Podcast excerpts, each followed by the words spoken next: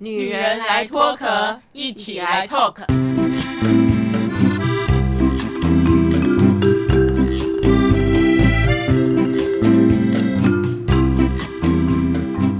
女人的一生中，在每个阶段都有不同的课题与挑战。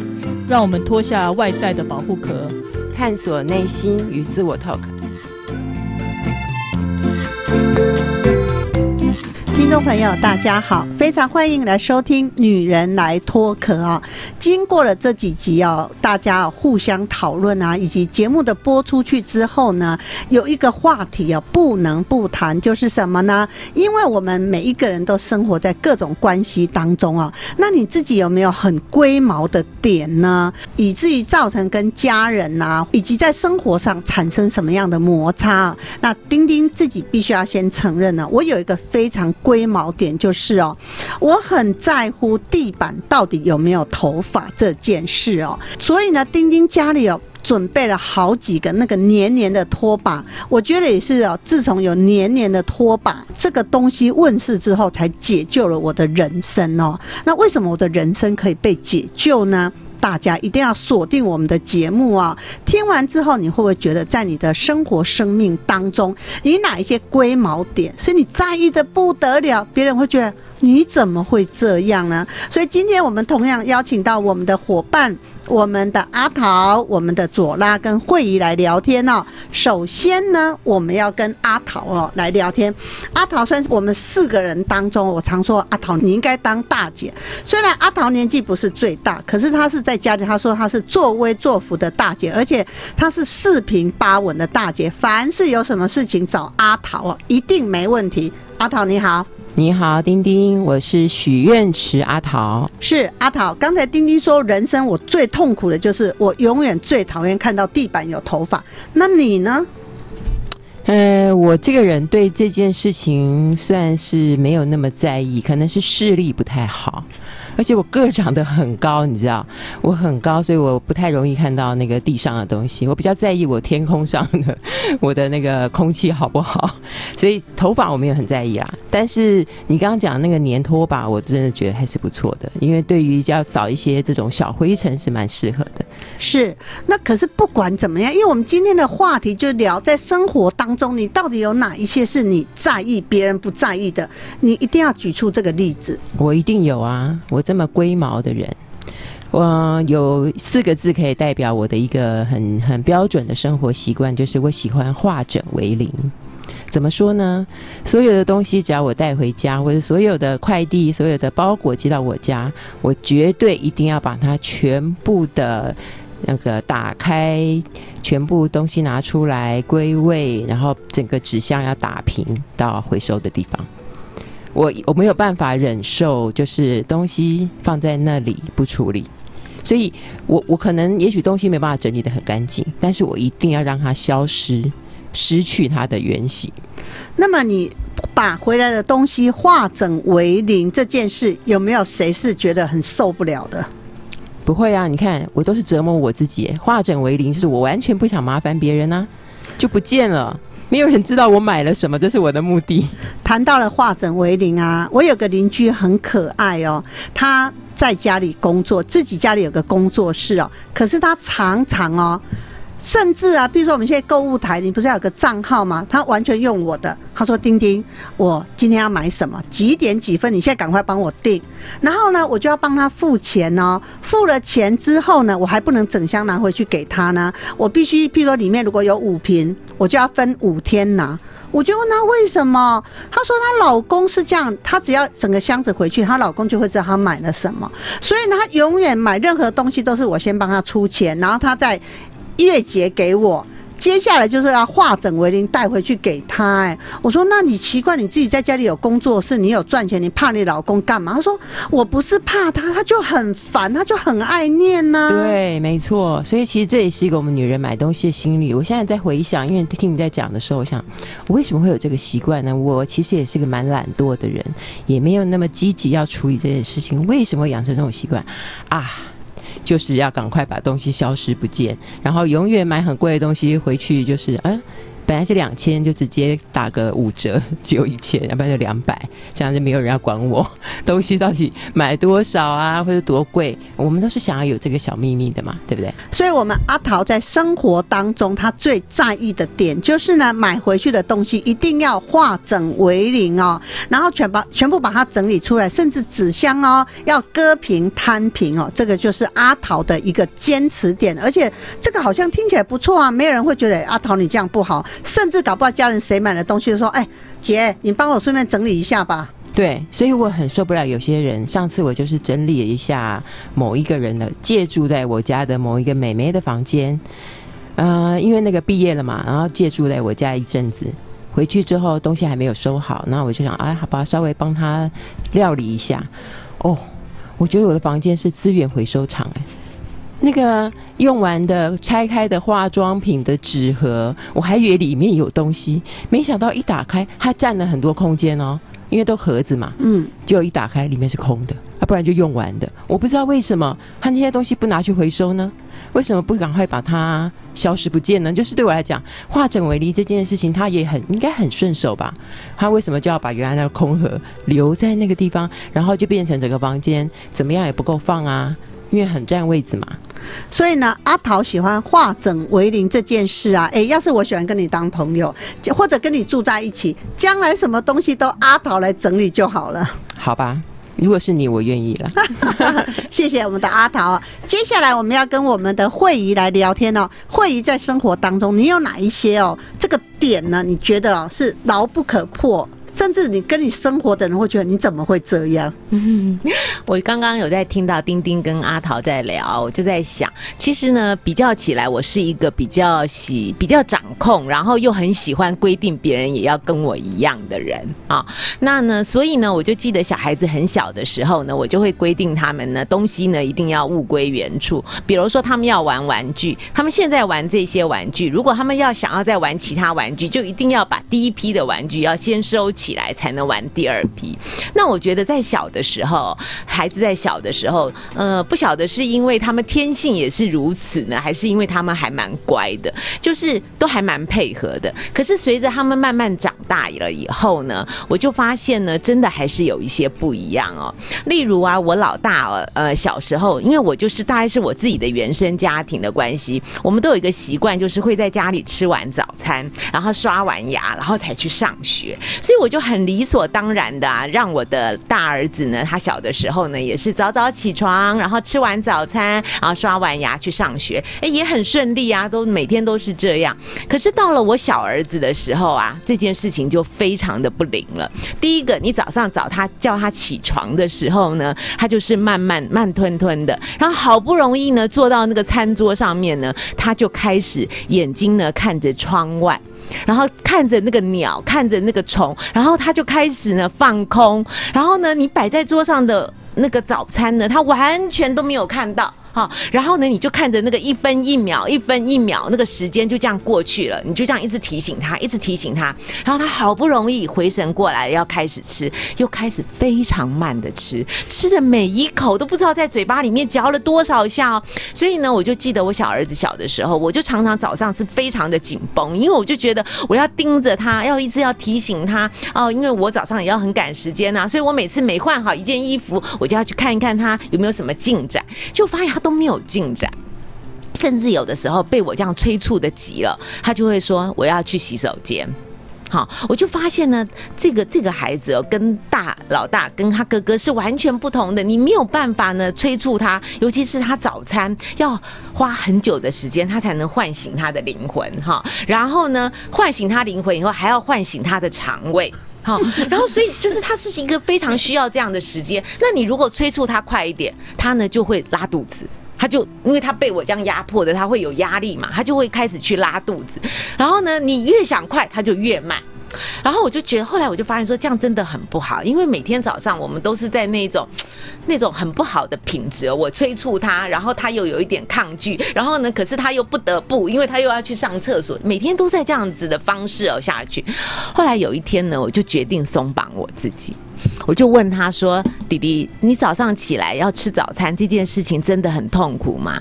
他刚开始呢不敢直接回答我，他就是说：“我可以像我同学一样带早餐去学校吃吗？”啊，而且他那个那个问问我话的方式，好像我我就看到他那个样子，我就蛮心疼的。我就说可以啦，可是呢，第一个就是妈妈本来希望你在家里吃早餐，是因为呢你可以刷牙哈，然后再去学校。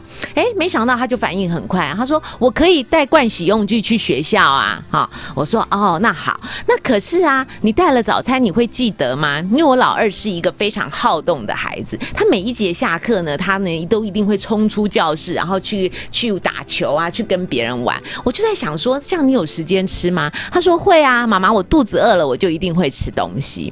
所以我觉得这件事情呢，对我来讲啊，就就给了我很大很大的一个一个冲击，就是我开始就开始呢，会知道说很多事情都不能够完全照我的方式。后来我就发现呢，我小儿子啊，你让他自己去带早餐以后，他每天早上起来就没有那么愁眉苦脸了啊。然后而且呢，每每天早上呢，也不会为了感到不要迟到这件事情，大家。大家彼此那么紧绷，所以从那个时候开始哦，我就我就开始呢，很多东西就没有那么要求一定要按照我的方式去。所以我常常都觉得，孩子哦，真的就是改变我们很多习惯的一个开始。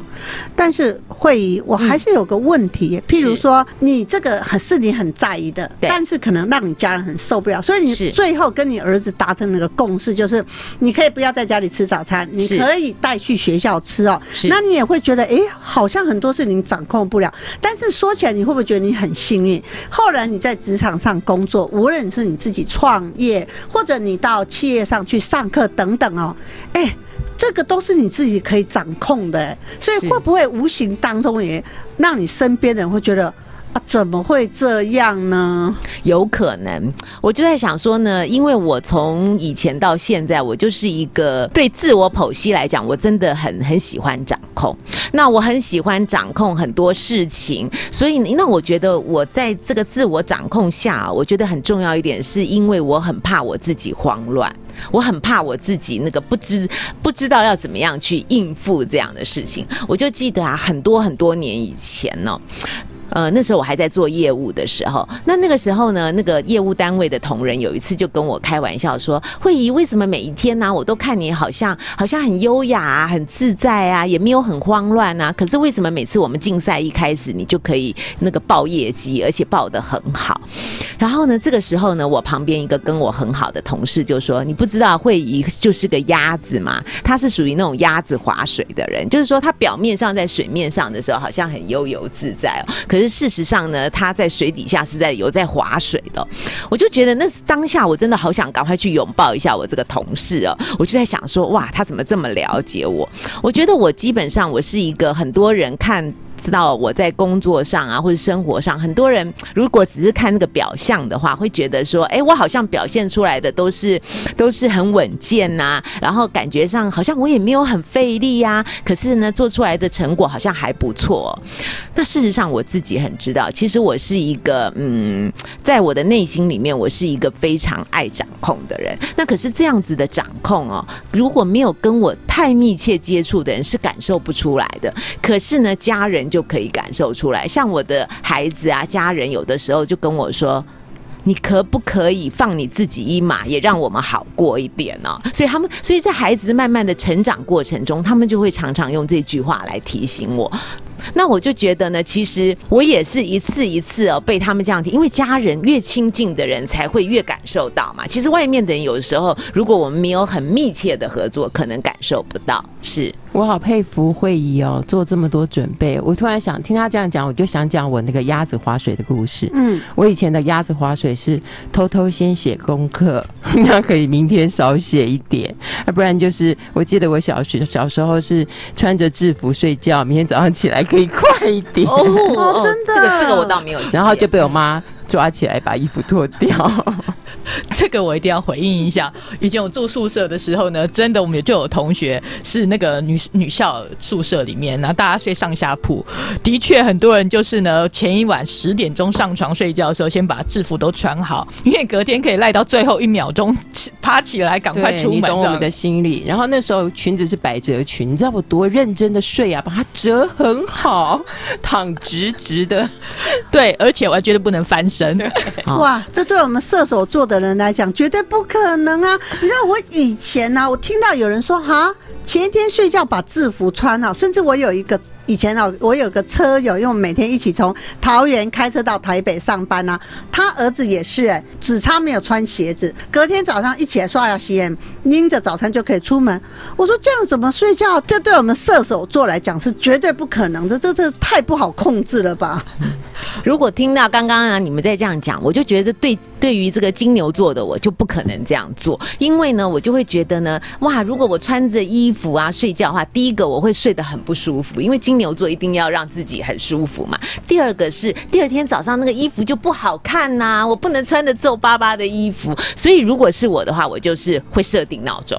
我宁愿早一点起来，对，所以就可以感觉到每个人还是虽然想要掌控对不对的那个心态之下，还是会有一些些自己最在意的点。是，那么谈到了自己最在意的点呢、造成别人的困扰，不晓得我们左拉有没有？因为呢，在我的印象当中啊，左拉很好相处啊，那从小是家里的老幺嘛，感觉上善解人意，这个是要赶快承认。到底有没有哪一些估摸点是让人家很讨厌的？我想应该这么说，就是我们从小很多人一起住，其实我们习惯就是大家子一起生活，所以其实要从小就。练习了，造就了，不造成别人的困扰，不然的话就自己会不断的被要求。哎，感觉上很像日本人呢。哦，这没办法，因为呢，你要求别人，别人一定会要求回来的。所以呢，这个从小要有这样的自觉，所以反而就会相对比较少。不过，但是我觉得有些东西是生活的小习惯。举例，我其实真的不知道，原来睡觉的时候啊，冷气的温度也是一个很炸的学问。家人一起睡觉的时候，有的很怕冷，有的实在很怕热。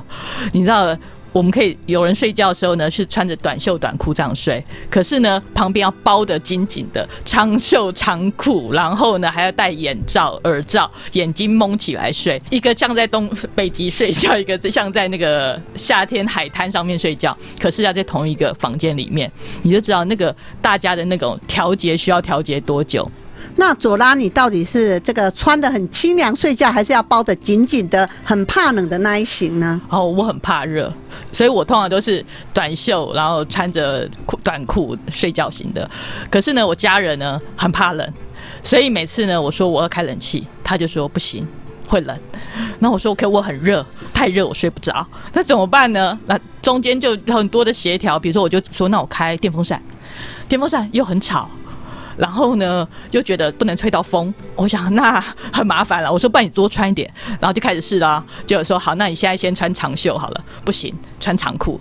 最后真的加上袜子，是不是连卫生衣裤都要穿起来？哦，这个真的很困扰哎。可是后来现在不得不，我们就达成一个协调，就是得这样子，要么你就是穿好，我就开冷气二十六度；那要不然呢，就是呢，我就是真的开了电风扇，然后我用我的身体把那个风挡住，你不要吹到风。啊，这样大家才能取得一个平衡点。可是我觉得啊，这个听起来左拉你没有太坚持哎、譬如说，我们家是二女儿负责拖地，她从小就被我骂到大，我就不懂为什么你眼睛这么视力不好，是不是跟我们阿桃一样，所以都看不到地板的头发？然后她就跟我说：“妈妈有什么办法？因为我生的是两个女儿，我当时我也是长头发，所以家里永远都有头发。她觉得你为什么要这么在意头发？所以听起来左拉你温和多了。哦，头发这件事情，我的确跟阿桃比较像，比较看不到。不过我觉得现在有更好的方法，现在是有扫地机器人，解决了很多可以这个困扰的部分。就是每天呢放它出来扫一次，因为不然其实我们知道女生洗头发掉头发的数量，知道真的很恐怖、哦。你把它抓一抓，真的有一百根以上。所以呢，每天为了这个头发的事情呢，最好的解决方法就是扫地机器人。刚刚谈到那个有关头发的事情，我突然想到我以前那个在外面租房子的小故事。呃，我们家以前在南部，所以在台北租房子住了很多个不同的地方。然后呢，我记得有一次，那个房东是我妈妈的朋友的朋友。然后刚好离我第一个工作的公司很近，所以就是租了他的房子。我很少，你知道，其实我们都不太喜欢跟房东一起住嘛，但没办法，因为为了方便，也为了便宜，所以其实是住在他们家后面的一个小房间。然后我们这种人就是也是比较客气啊，不好意思用人家的设备什么的。反正我就是用我的原来的个性，这个化整为零，不不影响别人的个性去住他的房子。就后来没有想到那个房东超爱我，后来透过他。他的朋友的朋友转辗转的就讲传到我耳里，他说他从来没有这么喜欢一个女孩子这么好。我心想，我到底做了什么事情让他这么称赞？这么好，好什么呢？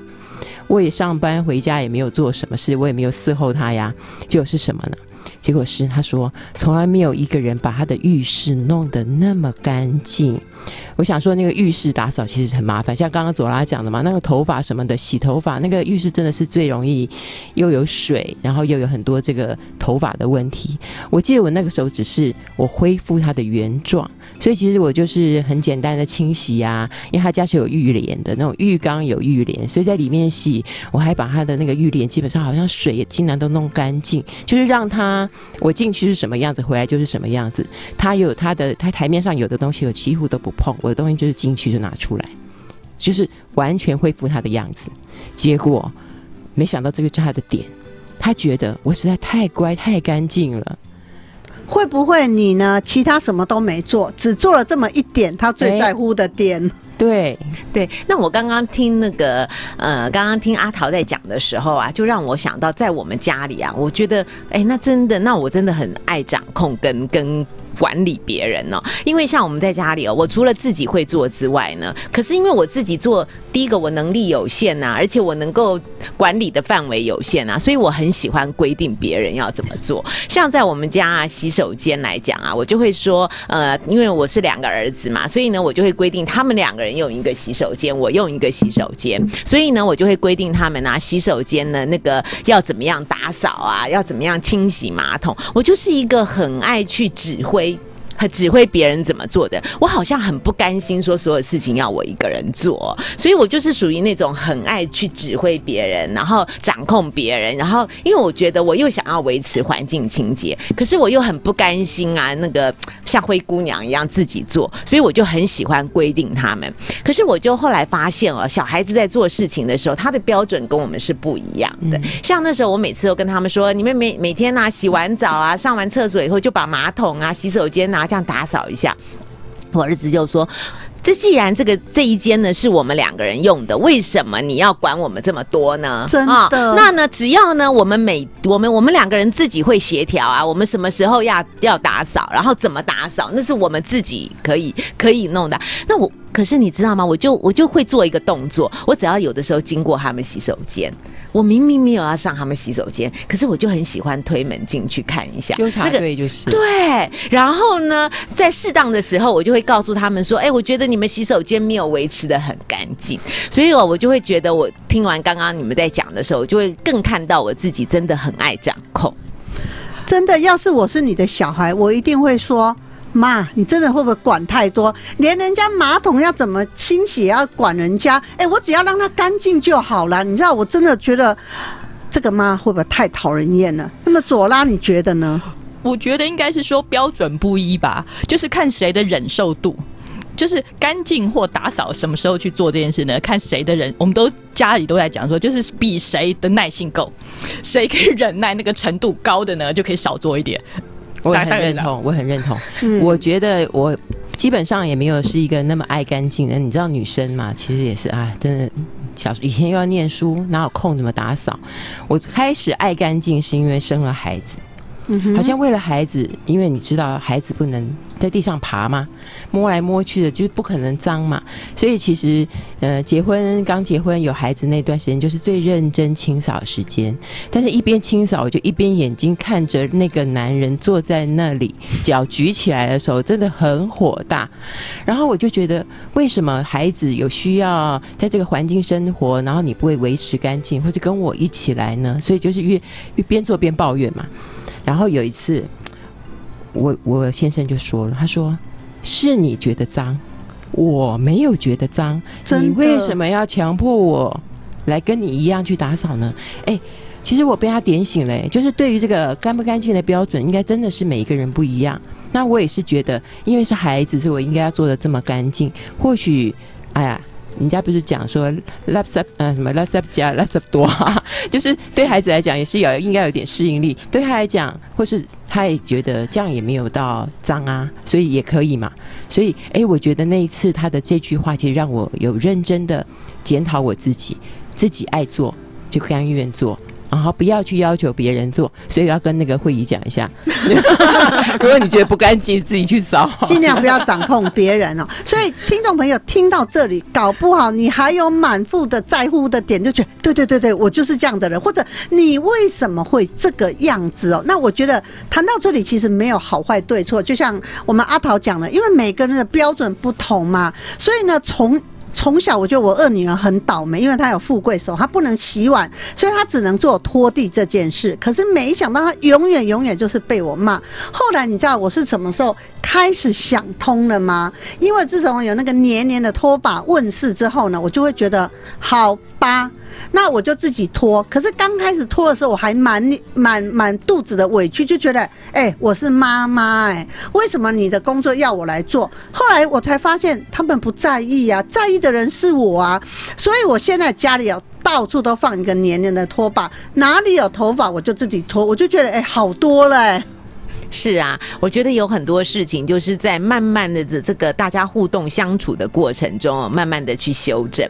那讲到这里，我就想到晒衣服啊，在我们家啊，晒衣服曾经也是一个很很大的议题哦。就是我就是晒衣服的时候，我就习惯啊，那个晒衣服最好是要按照那个大小啊、长短的顺序这样子晒哦。好困难、哦。对，然后你知道吗？所以啊，我然后而且我我们家的因为那个晒衣间正好有两个晒衣杆嘛，然后我就觉得应该是一个是晒上身像衣服，一个是晒裤子这样，所以我都是这样子晒。那呢，那可是呢，我又很不甘心我自己一个人晒啊，对，所以我们家四个人啊，每天都有分配工作，然后每天晒。可是我发现呢、没有一个人按照我的方式来执行，然后他们的想法就是呢，把它晒上上去了，干了就好啦，干了就把它收下来这样。可是我每次看到他们晒完了以后，就乱七八糟啊，就是长长短短呐、哦，裤子跟衣服都穿插在里面，我就很受不了，我就跟他们讲。然后呢，后来呢，就得到了一句话，就说如果你看觉得看我们这样子晒你很难过的话，那你就自己晒。对我觉得这一句话真的就惊醒我了。那我就想说，可是我我就不是一个这么勤劳，我也不想要把自己操的这么严重啊。我就告诉他们说，好，我们还是按照原来的计划好了。我是觉得那样子晒啊比较好，可是如果呢你们晒的时候，我就不干涉。对，然后呢，虽然呢，那个每次他们晒完了以后，我看到很痛苦，可是呢，我就是尽量哦自己握紧拳头，告诉自己不要看，不要看这样子，不然的话呢，你就要做很多。所以我也是在这个过程中慢慢慢慢的去调整自己的。我发现呢、慧仪她其实不是。掌控别人，她根本就有强迫症。哎、你知道我活到这么大把年纪，我第一次听到哈晒衣服还要问，还要按照这一个长短顺序，不是晒上去就好了吗？对啊，这个也蛮蛮压抑的哦。就是我自己也是，当然会有因为空间的关系，觉得那地方呃空间比较适合塞长一点的裤子啊什么之类，但是倒也没有到一定要这样哦。真的，我也规律哈我也要投降。对讲到这里哦，我还还有一件更经典的事，因为那个晒衣间哦，就是因为它有一一面很大的窗户嘛，我那个时候还自己想哦，说，哎，那个像比较白的衣服啊，人家不是说白色的衣服晒太阳会会比较会越来越白嘛，所以那时候我还规定他们说，白色的衣服一定要放在前面，我的天然后这样子呢才会比较好啊，而且呢，那个比较通风会比较凉。我就记得那时候我大儿子跟我讲一句话，他说：“妈，你忘记了我们这晒衣间里面有一个除湿机吗？所以它不管在哪个位置，它都会干的。”然后那句话我就稍微就。打了醒了我，你知道吗？就是他就告诉我说，不管它晒在哪一个角落，不管它在前后左右，它都会干这样。可是呢，我我当时的想法就是很执着，就是看到了那面窗，我就会觉得白色的衣服就是要靠近窗，所以我就觉得呢，我这个人有的时候真的会是那个脑筋哦，就是好像就被定住了一样。那如可是如果呢，有一个人这样子突然呢这样点醒我一下，我好像就才会发现说，哦，对，好像是这样。对，可是呢，我也是在慢，我真的是在慢慢的过程当中哦，才才调整我自己，不然我这个人真的很龟毛。所以听众朋友听到这里，你会不会觉得你们家再怎么难相处人，这这个时候想起来都可爱多了？没有像我们的慧仪，哎，我真的没想到跟慧仪认识这么久，才知道原来我们没有生活在一起，否则我每一件事一定会被慧仪都我可能也都要拉肚子了。对。不不会不会，这样子我轮不到我晒衣服，我一定会让慧仪去晒衣服。哎，可是他不是说他如果自己在晒衣服，他会觉得自己很委屈吗？不会不会，我会我都会像我家人要是这样讲，我就说那你要求的、啊，那没办法，我做不到。那我要偷偷把衣服拿去外面洗，自己赶快收回来。没有，所以我现在没有这样要求他们，只有一个礼拜那一两天，我自己晒衣服的时候，我会这样。那么有一个大姐就跟我讲啊，她最讨厌她老公什么？她老公每天回到家就把袜子脱下来，然后那个客厅呢最高纪录有十二坨袜子，那就表示六天的袜子哦。我说，他说一刚开始她现在一脱。袜子一坨一坨，她就把它拎到后面去洗。后来跟她先生说：“我拜托你，你就顺手，或者你就直接到后面阳台脱了，直直接丢洗衣篮。”她先生不要这件事，抗争了一年，最后你知道，他说我就忍耐。他们家有几坨袜子，位置在那里，他也不拖地。结果呢，他先生后来为什么妥协了？所以他们家现在慢慢慢减少，客厅大概只有两坨或四坨袜子，是因为他。把他先生那个旧的袜子全部丢掉，也不买新的。他先生如果袜子没有拿去洗衣篮，他没有袜子穿呐、所以他说他最受不了他先生这一点。他曾经为了这件事想跟他先生分手、哎，他先生说：“哎、你会不会太嚣张啊？这样子要叫他跟我离婚，那全世界要离婚的人还离得完吗哎、？”那我想问一下，为什么他们会有这种脱袜子要一坨保持圆形，脱掉的样子放在客厅对？啊，他先生就是这个习惯，他就觉得我每天下班回来很累了因，为我先生也是、哎，有没有人有这样的问题？我我我觉得很奇怪啊，就是叫他拿去，他不拿，对他就不拿，对，他他没有回应你吗？你有询问过他吗？没有问呢、但是就是那时候一直在生气啊，我们就只会生气而已啊。所以也没有吵架。我这个人不吵的，冷战。哦，要是像我，一定会问你，哎、你为什么袜子不拿去？要是我一定会马上问，对我也会直接问。这种生活习惯让我无可，我我我我没有办法，所以你就一直生闷。气，然后也没有不问他，那袜子最后谁拿去？我啊，哦，那我好庆幸我们家没有这样的问题。搞不好听众朋友有一些有很多这样，因为我刚刚听到我嗯吓一跳、哎、真的也有人这样子、哎对啊，就是袜子回去就脱在客厅哦，然后一坨一坨。那个大姐本来是她先生每脱一双，她就拿一双去洗，后来她就觉得好，我就有眼睛看你家里可以丢。客厅可以脱几坨袜子？她说最高十二坨。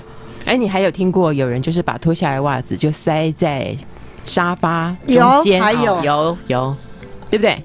对，你们家除了脱袜子，还塞在沙发里面。倒是没有啦，嗯但是我听过这样子。可是我发现啊，这些东西可能都是从原生家庭，从他小时候就有这个习惯了，然后呢，可能也没有人纠正他，然后他就变成好像理所当然。对对，后来我就训练我儿子把他的爸爸的袜子拿去，因为我觉得就是要教他把脱下来的衣服、鞋子啊、衣服、裤子、袜子丢到洗衣篮，是，嗯。因为就顺便做这个教育嘛，嗯。所以说哎，这个也顺便拿过去，所以后来是请儿子过去。我儿子现在乖得很，是，所以教育很重要哈。对，从小的习惯养成。所以今天跟大家聊的就是在生活当中，你有没有在意哪一些点？其实别人可能会翻白眼说：“哈，这个有什么好在乎的？”但是我觉得这个好像没有对错。但是就算没有对错的前提下，是不是也让你很抓狂呢？所以啊，非常欢迎啊，您收听我们《女人来脱壳》哦，每个礼拜二晚上六点半跟你一起来透课啊。如果你喜欢欢我们的节目呢，非常欢迎帮我们订阅加五星的好评，同时呢，分享给你身边的朋友一起来收听哦。女人来脱壳，我们下次见，拜拜，拜拜拜拜。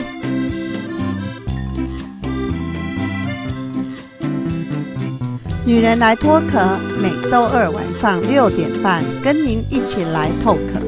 如果你喜欢我们的节目，欢迎帮我们订阅加五星好评哦，并分享给你身边的朋友一起来收听啊、女人来脱壳，我们下礼拜见喽，拜拜。